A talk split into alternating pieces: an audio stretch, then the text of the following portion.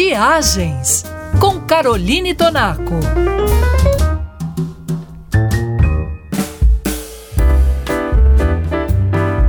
Paris é a sede dos Jogos Olímpicos que serão realizados no auge do verão europeu, de 26 de julho a 11 de agosto.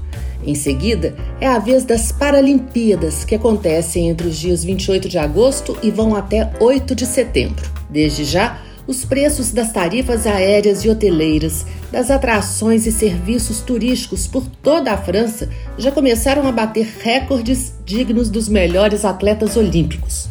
Para você ter uma ideia, considere que a diária média de hotel num verão típico parisiense é de 300 euros pois a diária média para o verão de 2024 em Paris está na casa dos mil euros. Correndo no vácuo dos hotéis, os transportes públicos e muitos museus também estão praticando temporariamente preços mais altos. A explicação é óbvia.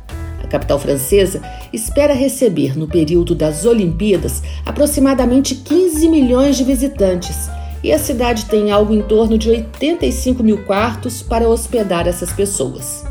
E se os parisienses no verão costumam deixar a cidade para os turistas, este ano a expectativa é que um número ainda maior de moradores aproveite o momento para viajar e, ao mesmo tempo, faturar alguns euros a mais, alugando seus apartamentos por preços que variam entre 500 e 700 euros a diária.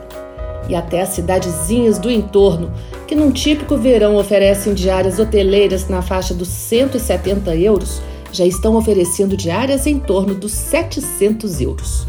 E como tudo se baseia na oferta e na procura, pode ser que os preços baixem à medida que os jogos se aproximem. Resta saber se você quer pagar para ver.